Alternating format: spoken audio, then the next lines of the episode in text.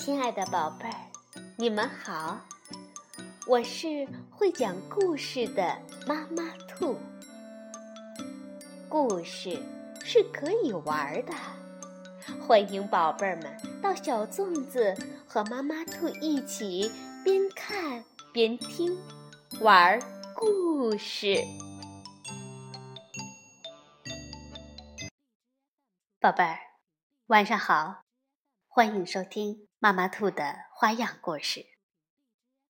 小男孩马丁说了一句话，结果他的三个妹妹就被邪恶的小精灵施了魔法，失踪了。伤心的马丁踏上了寻找妹妹的旅程。他最终能够战胜邪恶小精灵，救出自己的妹妹吗？让我们一起去看一看吧。马丁和他的三个妹妹，是由法国的弗雷德里克·冈佐著，西班牙的尤里斯·文塞尔绘，张扬翻译，新蕾出版社出版。从前，有一户穷人，家里有个独生子，叫马丁。父母都很疼爱他，当然也会包容他的任性和淘气。一年冬天，妈妈又生了三个女儿，爸爸不知道该怎么给三个孩子起名字。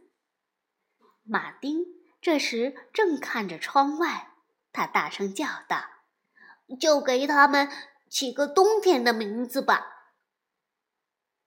老大的皮肤像牛奶一样雪白，叫小雪；老二的眼睛像水滴一样晶莹，叫小雨；老三的嗓音低沉，富有朦胧感，他们就叫他小雾。时间慢慢过去，三个妹妹都长大了，但是，一年冬天，天气。比往年都要冷，爸爸病倒了，家里失去了生活来源。马丁很辛苦的干活，可总也挣不到足够的钱来填饱全家人的肚子。一天晚上，马丁只找到一块硬面包当晚餐，他大声叫道：“这个家！”有太多张嘴要养活了，如果我还是独生子就好了。话音刚落，三个小妹妹就消失了，他们的位置上只剩下三把空荡荡的椅子。马丁后悔的大哭起来。时间慢慢过去，可马丁。还是很难过。遇到雨天、雪天和雾天，他会更想念他的妹妹们——小雪、小雨和小雾。一天早上，妈妈告诉马丁，他梦见了三个妹妹，她们分别拿着一根银针、一根白色丝线，还有一个。金顶针。马丁相信梦是真的。他走进妹妹们的房间，找到了一个针线盒，里面正是一根银针、一根白色丝线和一个金顶针。马丁拿上这三样东西，拥抱了他的父母，就出发了。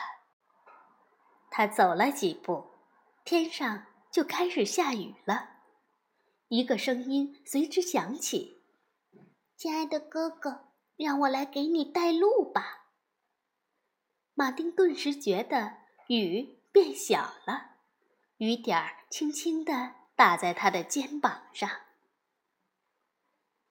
马丁走了很久，一直走到天黑了，他看见前面有一座房子升起了灰色的炊烟。他轻轻地敲门，跟女主人说希望能到屋里把衣服烤干，并且在这里过夜。那女人问他：“那作为交换，你给我什么呢？”马丁从口袋里掏出了那根银针，女人便同意了他的请求。马丁走过去，在壁炉旁坐下，尽管他努力把双手伸向火苗，可还是觉得冰冷。马丁叫道：“这火根本就不热，没法取暖。”女人很生气。把马丁轰出了门外。马丁刚走了几步，天上就开始下雪了。一个声音随之响起：“亲爱的哥哥，让我来给你带路吧。”马丁顿时觉得雪变小了，雪花轻轻地落在他的嘴唇上。马丁走了很久。直到他看见前面有一个小旅馆的招牌，他轻轻地敲门，跟旅馆老板说想要吃晚饭，然后在这里过夜。旅馆老板说：“我们这里需要先付账。”马丁递给老板一根白色的丝线，老板把它放进了口袋。马丁在餐桌旁坐下，桌子上放着一盆汤，闻起来很香。但是每次当他舀起一勺汤送到嘴边的时候，勺里的汤就不见了。他反复试了十几次，每次汤勺都变得空荡荡的。马丁叫道：“这汤根本就没法喝呀！”旅馆老板很生气，一脚把马丁踢出了门外。马丁重新上路，肚子饿得咕咕叫。他刚走了几步，就下起了大雾。一个声音再次响起：“亲爱的哥哥，让我来给你带路吧。”马丁顿时觉得雾。变小了，薄雾轻轻地抚摸着他的额头。水鸟的叫声和芦苇丛中风儿的低语都在提示他，离沼泽地越来越近了。突然，他脚下的土地开始塌陷，马丁掉入了水中。他游了很长很长的时间。直到水面上出现了一条小船，小船上坐着一个小矮人，充满恶意的看着马丁。马丁哇哇大哭：“救救我，让我上你的小船吧！”但是小矮人冷笑了一下，对他说：“那你先把口袋里的金顶针。”送给我，马丁疑惑的问道：“呃，你怎么知道我有一个金顶针？”小矮人哈哈大笑：“，因为这一切都是我设计的，是我给你的三个妹妹施了魔法，是我变出了那根银针、那根白色丝线和那个。”金顶针，我是邪恶小精灵，专门满足人们邪恶的愿望。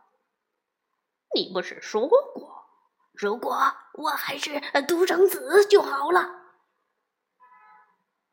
马丁听了说：“但是我只是开玩笑，随口说说呀。”邪恶小精灵听了说。是不是开玩笑？谁知道啊？我只不过是满足你说出的愿望而已。马丁怒气冲冲，他大声说道：“哼，可恶的小矮人！如果你能淹死就好了。话音刚落，他的愿望就实现了。小矮人掉入水中，淹死了。接着，雾渐渐散开，马丁看到面前出现了三把椅子，椅子上坐着他的三个小妹妹。他们笑得很开心，仿佛什么也没有发生过。马丁马上赶回家，大家都跑过来拥抱他。金顶针给大家带来了好运，每个人都找到了点儿针线活儿。很快，在马丁家的餐桌上就出现了鱼、肉和奶酪。一家人。就这样快乐富足的生活了下去。好啦，宝贝儿，故事讲完了。生活中，我们一定要少些抱怨，多些祝福。晚安，宝贝儿。